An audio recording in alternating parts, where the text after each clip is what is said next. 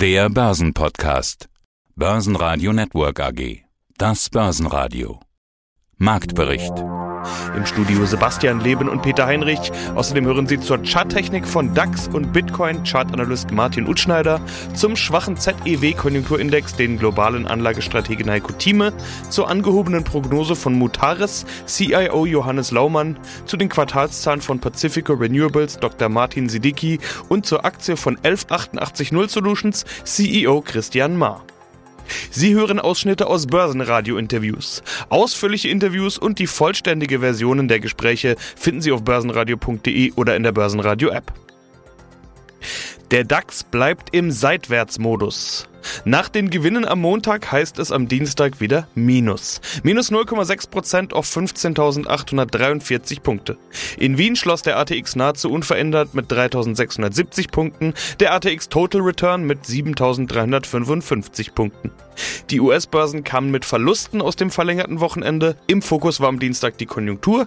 Positive Daten kamen von Chinas Außenhandel, schwache Daten dagegen vom ZEW Konjunkturindex. Ja, einen schönen guten Morgen. Mein Name ist Martin Utschneider. Ich leite die technische Analyse beim Bankhaus Donner und Reuschel. Wir sprechen über den DAX. Der spielt mal wieder ein Spielchen, das wir schon kennen. Freitag Minus, Montag wurde das wieder wettgemacht, Dienstag wieder Minus. Ich bin in dieser Woche nach drei Wochen Urlaub zurückgekehrt und im Prinzip sieht der DAX so aus wie vor meinem Urlaub. Schaukelbörse würde ich das wohl nennen. Martin, was sagt der Chartanalyst? Ja, Schaukelbörse im kurzfristigen Bereich, da hast du vollkommen recht, Sebastian. Also wir sehen hier einen deutlichen Seitwärts-Move zwischen 38er Tagelinie und dem bisherigen All-Time-High bei 16.030. Das ist aber nicht schlimm. Wir haben jetzt heute von der Markttechnik Kaufsignale bestätigt bekommen. Wir hatten auch gestern zum Wochenstart ohne US-amerikanische Unterstützung eine Long Day Candle im DAX. Also nach unten ist er gefestigt. Die 38er Tagelinie, die verläuft im Moment bei 15.727, die scheint wirklich als Boden manifestiert zu sein. Und ja, ich halte daher auch weiterhin fest, dass die 16.030, also das bisherige Allzeithoch, auch wirklich nur eine Durchgangsstation sind, Richtung 16.199, also 16.200. Hinzu kommt auch, dass wir per heute Kaufsignale sowohl von der Stochastik als auch vom MACD bekommen haben und auch ein leicht positives Momentum wieder bekommen haben. Also von von dem her, für, um den DAX mache ich mir keine Sorgen, aber wie du richtig gesagt hast, im Gegensatz zu seinen amerikanischen Pendants lässt er sich noch ein bisschen Zeit mit seinem Move nach oben. Heiko Thieme, globaler Anlagestratege. ZEW-Konjunkturerwartungen gerade erschienen, kurz bevor wir unser Interview gestartet haben. Überraschend deutlicher Rückgang der ZEW-Index. Ich lese gerade die Überschrift ZEW bricht ein. Ob man das so dramatisch ausdrücken will, weiß ich nicht. Aber 26,5 Punkte nach 40,4 im Vormonat und 30,2 waren erwartet. Also nicht nur deutlicher Rückgang, sondern auch noch mehr Rückgang als erwartet. Was bedeutet das jetzt? Das ist doch etwas, das auf die Bremse drückt, wenn wir über diese Metapher zur Geschwindigkeit mal nochmal aufgreifen wollen. Richtig, und das ist das Thema, was ich ja seit einigen Wochen schon in den Raum gestellt habe. Erstens, um gleich zu beruhigen, wir wachsen weiter. Wachstum geht weiter. Nur, wir fahren nicht mit Überschallgeschwindigkeit mehr auf der Wachstumsautobahn oder auf der Börsenautobahn. Das heißt, wir müssen auch einmal Umwege einkalkulieren, gewisse Stops mit einkalkulieren. In klaren Worten ausgedrückt, ein Wachstum, was in Europa die 4% plus Marke gesehen hat, teilweise sogar 5. In äh, Spanien war es wohl am stärksten bisher. Deutschland kämpfte so ein bisschen mit der 4% Marke. Ich sage ja, wir können die 4% Marke erreichen, ist auch durchaus gedanklich nicht falsch. Aber die Geschwindigkeit lässt nach. In anderen Worten, um es mal pauschal zu sagen, das erste Halbjahr war die stärkste Wachstumsphase in diesem Jahr. Das zweite Halbjahr wird auch wachsen, aber das Wachstum, die Geschwindigkeit wird dabei abnehmen. Wir fahren weiter voran, aber mit einer geringeren Geschwindigkeit. Das Gleiche sehen wir übrigens auch in den USA ganz deutlich. Äh, Im ersten Halbjahr nicht war ein Wachstum, was über 6% lag. Man schwärmte schon von der 7%-Marke. In China haben wir eigentlich mehr Fragezeichen am Anfang gesehen. Die chinesische Börse hat das übrigens auch reflektiert. Ich war mit einem Rückgang von teilweise 40 Prozent. Das war also der Crash in Raten, wenn man so will, innerhalb von acht Monaten. 40 Prozent zu verlieren ist natürlich etwas langsamer, als wenn man 40 Prozent, wie wir es gesehen haben, an den Weltmärkten im März vergangenen Jahres. Das war der Supercrash. Aber auch ein Rückgang von über 40 oder um 40 Prozent ist nichts anderes als eine Kaufchance in einem Land, was eine sehr positive Zukunft trotz aller Herausforderungen vor sich hat in diesem Jahrzehnt und aus meiner Sicht, bevor das Jahrzehnt vorbei ist, auch auf Realbasis nicht nur auf Kaufkraftbasis bezogen, sondern auf den eigentlichen Daten bezogen, die stärkste Wirtschaft der Welt sein wird. Und danach kommt die USA. In anderen Worten, das neue Jahrhundert gehört den Chinesen, während das letzte Jahrhundert den Amerikanern gehört. Gewinner im DAX war die Deutsche Bank mit plus einem Prozent, BMW mit plus 0,8 Prozent und Continental mit plus 0,6%. Prozent. DAX-Verlierer waren RWE mit minus 1,6%, Prozent, Merck mit minus 1,9 Prozent und Schlusslicht Linde mit minus 2,2%. Prozent. Hallo zusammen, Johannes Laumann mein Name. Ich bin Vorstand und CIO der Mutares, einer börsennotierten Private Equity Gesellschaft für Special Situations, verantworte bei der Mutares den Bereich Transaktion, Portfolioentwicklung und Investor Relations. Und wir sprechen über ihre Halbjahreszahlen und die kommen mit einem Paukenschlag. Sieht man auch in der Aktie. Stand jetzt gerade über 7% plus. Und es sind gar nicht die Zahlen, also sozusagen die alten Zahlen, der Blick zurück, sondern der Blick in die Zukunft, der den Anlegern so gut gefällt. Die Prognose bis 2023 wurde auf mindestens 5 Milliarden Euro angehoben. Davor waren es 3 Milliarden Umsatz. Alleine 2021 sollen es ja nun 2,4 Milliarden werden. Das wären schon fast diese drei, die mal bis 2023 anberaumt wurden. Woher kommen diese neuen Ambitionen? Die Guidance, die wir mit drei Milliarden aufgelegt haben, war im Oktober, September, Oktober 2019. Dort kommend von ungefähr knapp einer Milliarde. Und was wir natürlich, wie so viele im Oktober 2019 nicht wussten, war, dass es irgendwo ein Virus in dieser Welt geben wird im Jahr 2021 und 2020, der natürlich für jemand wie uns im Special Situation Bereich eher äh, von Vorteil ist auf der Kaufseite. Ich glaube, das ist ganz logisch und muss man auch nicht großartig erklären. Und das führte dann dazu, dass wir ähm, angefangen haben, unsere Wachstumsstrategie, die wir geplant hatten, zu beschleunigen. Wir haben äh, früher neue Büros aufgemacht. Wir haben in Stockholm und Madrid ein Büro eröffnet. Wir haben Möglichkeiten in Frankreich und in Italien gehabt, die wir vielleicht ohne Covid nicht gesehen haben, auch in Deutschland mit Magna und sind so dieses Jahr confident, dass wir die 2,4 Milliarden erreichen als reporteten Umsatz.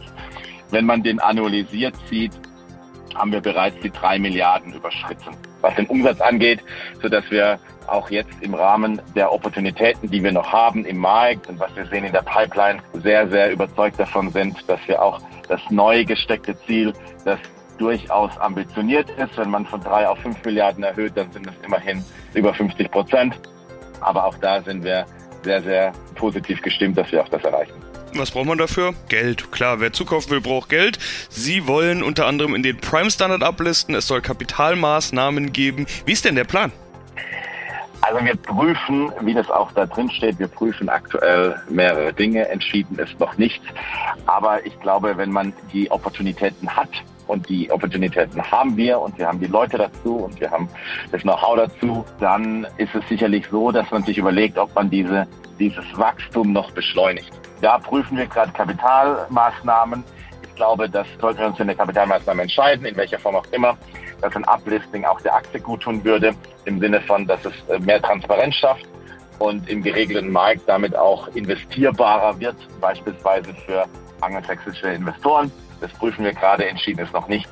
Aber ich bin jemand, der daran glaubt, dass wir vielleicht so eine Once in a Lifetime, wir wollen nicht hoffen, dass Covid nochmal kommt, aber aktuell ist eben der Markt da. Wir sind präsent im Markt. Wir haben uns in den letzten 24 Monaten speziell einen Namen erarbeitet, der zulässt, dass wir dieses Wachstum beschleunigen. Und es wäre aus meiner persönlichen Sicht eine verpasste Chance, wenn wir dies nicht ergreifen würden mit den notwendigen Mitteln, die wir dafür brauchen. Schönen guten Tag, Martin Sidicki, einer der beiden Co-CEOs der Pacifico Renewables Yield AG, wo ich unter anderem die Bereiche Accounting und Corporate Finance verantworte. Schönen guten Tag, mein Name ist Christoph Strasser, der zweite Co-CEO im Bunde und ich verantworte vor allem den Bereich Investments. Wie ist das eigentlich mit der Konkurrenzsituation mit anderen? Die Projektierer wollen möglichst schnell verkaufen und alle wollen ja jetzt natürlich in erneuerbaren Energien hineinstecken. Also sind Sie nicht eine harte Konkurrenz für andere, zum Beispiel Encarvis oder umgekehrt, ist Encarvis für Sie eine große Konkurrenz oder ist das RWE? Wir nehmen auch mal, dass es große Nachfrage gibt nach Investitionen in erneuerbare Energien und entsprechend großen Wettbewerb. Unser Modell wirkt eben dem genau entgegen, dadurch, dass wir Partnerschaften abgeschlossen haben mit Projektentwicklern, die uns eben exklusiven, vorrangigen Zugang geben auf diese Entwicklungsprojekte. Wir somit diesem Druck äh, entgehen können und Anlagen in der Pipeline der Entwickler haben, die, die, auf die wir eben vorrangig zugreifen können, ohne jetzt äh, über große Auktionen, kompetitive Auktionen äh, einzelne Projekte am Markt sozusagen jagen zu müssen. Und dieser Vorteil für uns beantwortet auch so den ersten Teil Ihrer Frage. Projektentwickler haben großes Interesse daran, Projekte schnell zu veräußern.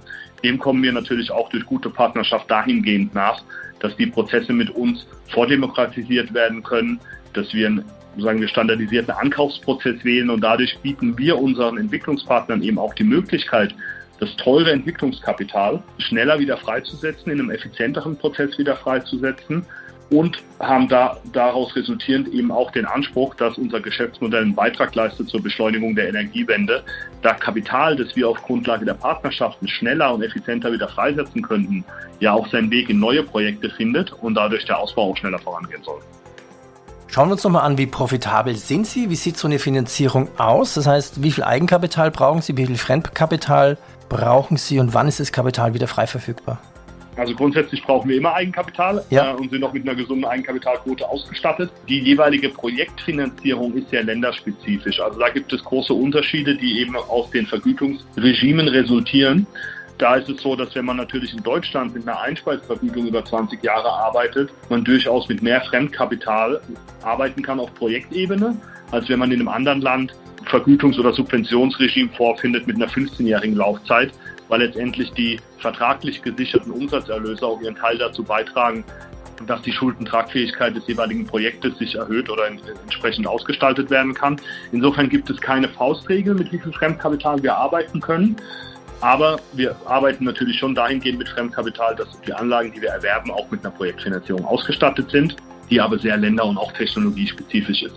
Wenn wir in dem Szenario sind, das Herr Strasser erläutert hat, dass man eben mit Anlagen arbeitet bzw. Anlagen betreibt, die von keinen Subventionen profitieren, hat man dementsprechend private Stromabnahmeverträge mit einer kürzeren Laufzeit, was auch wieder auf die Schuldentragfähigkeit des jeweiligen Projektes Auswirkungen hat. Insofern die Daumenregel haben wir leider nicht. Man kann wahrscheinlich sagen, wenn man immer nur in Deutschland die gleiche Technologie mit der gleichen Einspeisevergütung machen würde, dann hätte man eine gewisse Fremdkapitalquote, mit der man immer arbeiten würde. Aber dadurch, dass wir in vier Ländern aktiv sind, hoffentlich bald auch in dem fünften und sechsten, fällt es uns schwer, das über den Daumen zu peilen. Mein Name ist Christian Mahr, ich bin der CEO der 11880 SAG. Schauen wir auf Ihre Aktie. Die 1188 Solutions AG hat ja fast 25 Millionen Stück Aktien ausgegeben. Vertical Media GmbH ist der größte Aktionär mit über 70 Prozent. Wie groß ist der Free Float und Sie wollen jetzt auch den Free Float erhöhen? Warum? Also wir haben mit der UVM, mit der United Vertical Media, einen sehr, sehr großen Ankeraktionär. Hinter der United Vertical Media steckt der Müller Verlag aus Nürnberg. Einer der ganz, ganz, ganz großen Player der gelben Seiten, die mehr als 100 digitale Beteiligungen in verschiedensten Feldern hat und die für uns ja sozusagen als Königsweihe uns gekauft hat, obwohl sie mehr oder weniger dasselbe Geschäftsmodell auf Seiten der gelben Seiten betreiben. So, die Aktien, die UVM anhäuft, sind mittlerweile, glaube ich, 72,x Prozent. Und natürlich, wenn man mittellangfristig den Aktienkurs auf ein vernünftiges Niveau haben wollen würde, dann müsste man den Free Float erhöhen. Wir gehen momentan davon aus, wenn wir alle großen Aktionäre zusammennehmen, dass der Free Float irgendwie zwischen 15 und Maximum 20 Prozent ist. Ganz genau können wir es nicht sagen. Was aber deutlich zu wenig ist. Also wir gehen davon aus, das kann ich ja logischerweise nicht für den Hauptaktionär sagen, dass da in naher Zukunft natürlich schon Pläne existieren in Abstimmung mit uns, dass man sagt, ja, man versucht seine Position etwas runterzufahren und den Free Float zu erhöhen. Das ist definitiv der Fall. Ja, und wie macht man das? Das heißt, steht eine Kapitalerhöhung an und planen Sie dann mit den Einnahmen vielleicht weitere Übernahmen? Wir haben ein erklärtes strategisches Ziel, dass wir 25, 26 gerne 100.000 Kunden hätten, mindestens 100 Millionen Umsatz machen wollen und eine Marktkapitalisierung anstreben, die deutlich über der liegt, die wir momentan haben. So, wir haben jetzt nachgewiesen, dass wir wie ein Spatze Uhrwerk liefern. Wir haben 2015 Strategie aufgestellt, die haben wir angefangen 2016 zu exekutieren. Und wenn Sie mal nach hinten gucken, alles, wirklich alles, was wir aufs Papier geschrieben haben, haben wir auch umgesetzt. Wir haben es teilweise auch übererfüllt. Und dann haben wir noch den Bitcoin. El Salvador akzeptiert den jetzt als gesetzliches Zahlungsmittel, als erstes Land der Welt. Wir wollen jetzt gar nicht darüber diskutieren, was das bedeutet, ob da noch weitere Folgen und so weiter, aber auf den Chart wollen wir schauen. Wie reagiert der Bitcoin denn auf dieses, ja, im Prinzip historische Ereignis?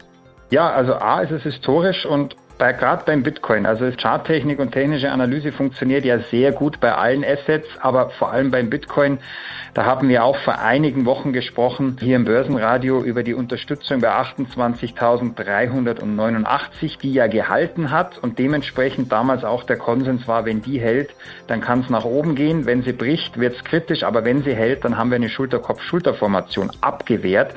Und aus dieser Konstellation hier, also aus diesem mehrfachen Test zwischen Mai und Juli dieser Nackenlinie hat sich jetzt auch ein Drive nach oben entwickelt und nicht nur ein Drive, sondern auch ein intakter kurzfristiger Aufwärtstrend, der auch schon ja sich manifestiert hat vor der Meldung aus El Salvador und wir haben jetzt hier natürlich nicht so den großen Move, wie man sich vielleicht erhofft hat. Also es waren ja nur 2.000, 3.000 US-Dollar, die diese Meldung verursacht hatten. Das ist natürlich beim Bitcoin ja minimalste Bewegung. Aber was wir hier sehen aus technischer Sicht, wir haben nach wie vor, und das ist auffällig, keine überkaufte kurzfristige Situation. Also die Stochastik ist neutral.